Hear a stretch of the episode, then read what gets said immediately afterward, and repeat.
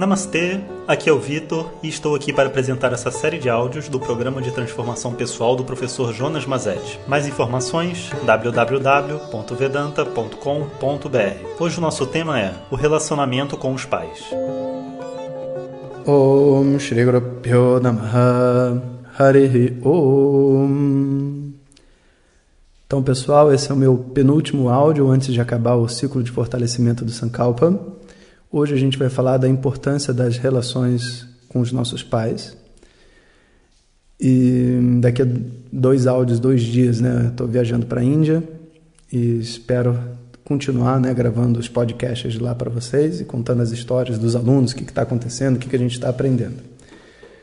Bom, eu acho que das relações que a gente tem, uma das relações mais difíceis é a relação com os nossos pais. E a gente muitas vezes é, inclusive acha que pode ultrapassar essa relação no sentido de que eu não preciso lidar com meu pai e com a minha mãe, não dá. Para mim não dá, eu, eu vou lidar com os meus amigos, com o chefe do trabalho, com a minha esposa, com não sei o quê. Mas a verdade é que quando a gente tenta bypassar, né, ultrapassar, é, vamos pular né, essa relação, a gente acaba descobrindo que é, de verdade não dá, porque por mais que eu evite lidar com meu pai, toda autoridade que surgir na minha vida, eu vou estar projetando meu pai ali. Então, se eu não consigo lidar com a figura do meu pai dentro da minha mente, não é com o meu pai o problema, é a figura do meu pai. Então, toda vez que uma pessoa fizer aquele papel correspondente à figura dele, eu também não vou conseguir lidar. E se eu não consigo lidar com a figura da minha mãe dentro da minha mente, mesma coisa. Toda vez né, que alguém assumir aquele papel de mãe, eu vou ter muita dificuldade de lidar. Então, lidar com os nossos pais não é lidar com a pessoa que fez o papel de pai ou mãe para gente. É lidar com o arquétipo, sabe? Com o personagem que a gente carrega dentro de nós, essa memória daquele personagem que fez o papel de pai e papel de mãe. Então, isso a gente não tem como evitar. E o processo né, para a gente dominar essa relação, para a gente ultrapassá-la, frutificá-la, é um processo muito bonito. Né? O, o, a gente poderia até dizer, de certa forma, que o pai e a mãe, de alguma maneira, eles transportam para nós a nossa energia yang, né, no caso do pai, e yin, no caso da mãe.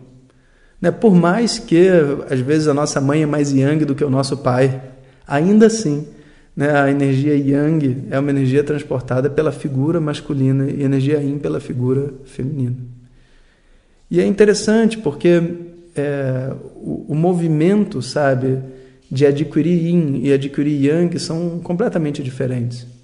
Por exemplo, quando a gente precisa adquirir a nossa força interna, uma coisa que vai acontecer é a briga e o isolamento, o abandono a história né, de uma pessoa que descobre o seu yang é a história de uma pessoa que tem que se desconectar da sua família, porque enquanto eu estou junto com a minha família, eu estou junto com os meus pais e tudo mais, eu não tenho necessidade de me proteger, alguém me protege.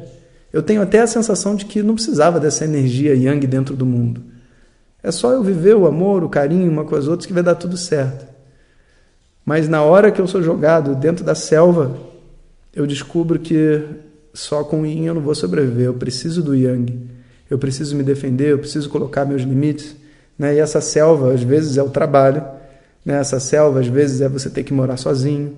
Essa selva, às vezes, é você simplesmente não ter a figura de uma autoridade que te protege por perto. E esse é o motivo pelo qual, muitas vezes, é, muitas vezes, para falar a verdade, todas as vezes, né, a gente acaba brigando, sabe, com a autoridade. E essa briga é muito saudável, porque a gente precisa criar energia yang dentro da gente. E a briga é o símbolo do crescimento do yang. É como se eu estivesse tentando assumir a responsabilidade pela minha própria vida. Então eu preciso que você saia daqui. Então, esse é um paradigma né, que a gente vai ver quando a gente se aproxima desse, desse movimento de crescer o nosso yang, de fortalecer o nosso yang. Já quando a gente vê o yin né, toda a nossa energia de acolhimento, sabe, de entendimento, de conexão com a outra pessoa, a força, ela não pode ajudar. Eu preciso entrar em contato com um outro movimento dentro de mim, de realmente me colocar no lugar do outro, sabe? De me, de me oferecer, de ouvir o outro, de me entregar ao outro, né? E esse é um trabalho que, em geral, a gente faz, a gente recebe essa energia através de uma coisa que na tradição é chamada de seva, quando a gente dedica a nossa vida para o outro. Né? E não necessariamente significa que a gente vai estar, tá, é, como é que se diz? Trabalhando para alguém, então eu preciso, vou, vou me dedicar, vou trabalhar para minha mãe. Não, não é isso, trabalhar para a sua mãe. Significa eu, com o intuito de ter uma relação saudável com a minha mãe, tento encontrar alguma coisa na vida dela né, que eu possa contribuir de alguma maneira eu possa contribuir para a vida dela, que eu possa contribuir para a vida do meu pai, que eu possa contribuir para a minha família, que eu possa contribuir para o meu trabalho. E quando eu me conecto a essa energia de contribuição e me dou, porque se eu sentir que tem uma troca, não tem crescimento de mim, mas tem que ter uma, uma doação sincera, do que seja possível, né? Não, obviamente, eu vou doar o que eu não tenho, isso não serve para nada, mas o tanto de paciência que eu tenho, sabe? O tanto de tempo que eu tenho, o tanto de energia, o tanto de recurso, o tanto que eu posso. Quando eu participo e, e ajudo de coração livre, né, eu tenho então a descoberta da minha energia em.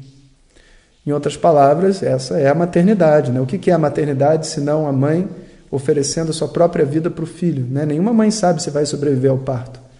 E a dor do parto né, deve ser maior do que a dor da morte, né? Só entender a dimensão desse, desse ato cósmico. Né?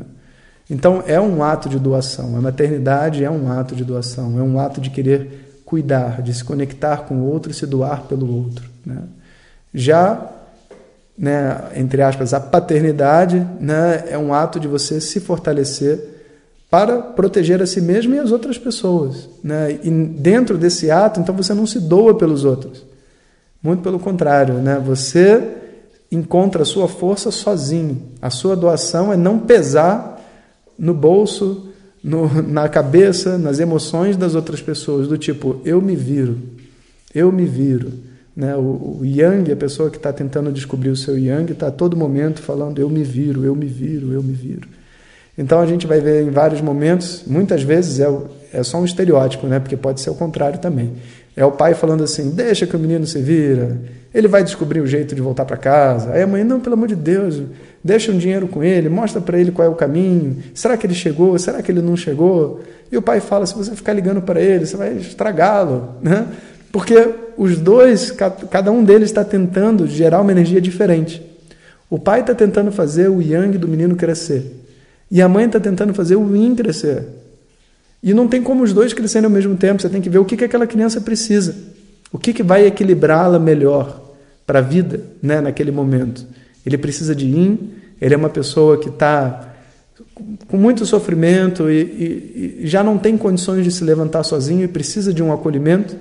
Né, como, por exemplo, assim, quando você acaba de bater a mão né, em alguma coisa pontuda e aí dói, e aí você quer abraçar a sua mão Sabe, você quer apertar ela porque ela precisa daquele acolhimento, porque foi um momento muito traumático. Mas, de repente, né, um dia depois, você tem que tirar o curativo, porque se você deixar o curativo, né, a mão não sara. Você precisa expor ela ao tempo, você precisa deixar criar casquinha, sabe? Você precisa, inclusive, passar por dentro da dor, de mexer a mão, para que ela possa se curar. Esse, esse é o movimento Yang.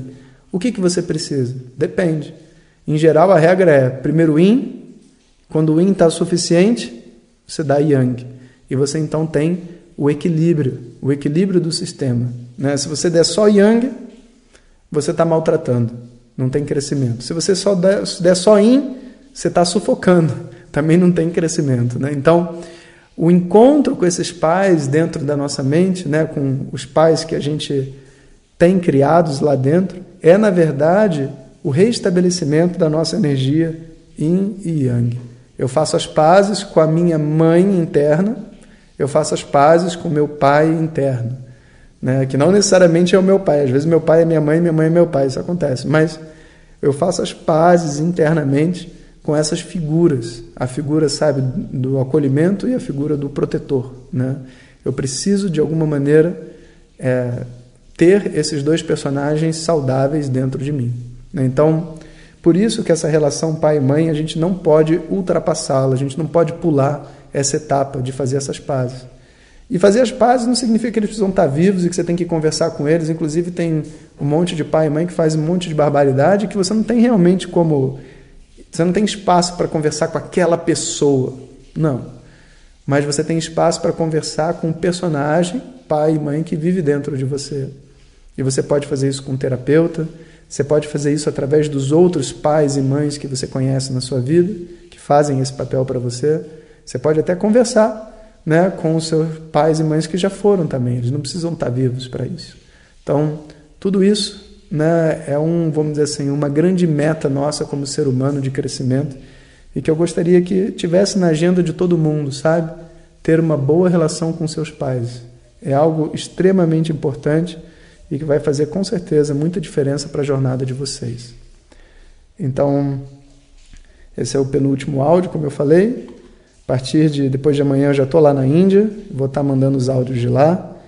E espero que vocês estejam gostando desse fortalecimento do Sankalpa. Se você ainda não entrou lá para o grupo de alunos no Facebook, entra.